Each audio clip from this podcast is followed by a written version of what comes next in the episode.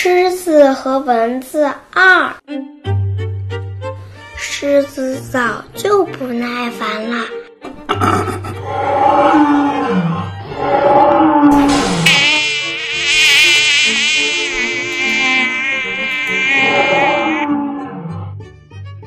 一下子扑到蚊子面前，可是蚊子轻轻扇了扇翅膀，又闪到了一边，然后飞到狮子脸上，狠狠叮了一口。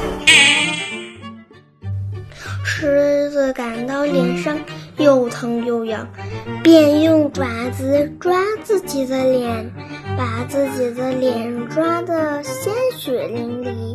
却怎么也找不到制服蚊子的办法。看到狮子狼狈的样子，动物们都很高兴，于是劝蚊子停手。蚊子说：“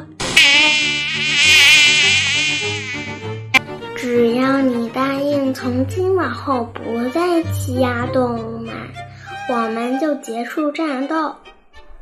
你依然做你的大王。”狮子万般无奈，只好点头答应了蚊子的要求。整个森林里的动物们欢呼雀跃。可是，就在大家夸奖蚊子天下无敌的时候，谁也没有注意到，那个刚刚战胜了森林之王的勇士，正被孤零零地粘在蜘蛛网上。动弹不得。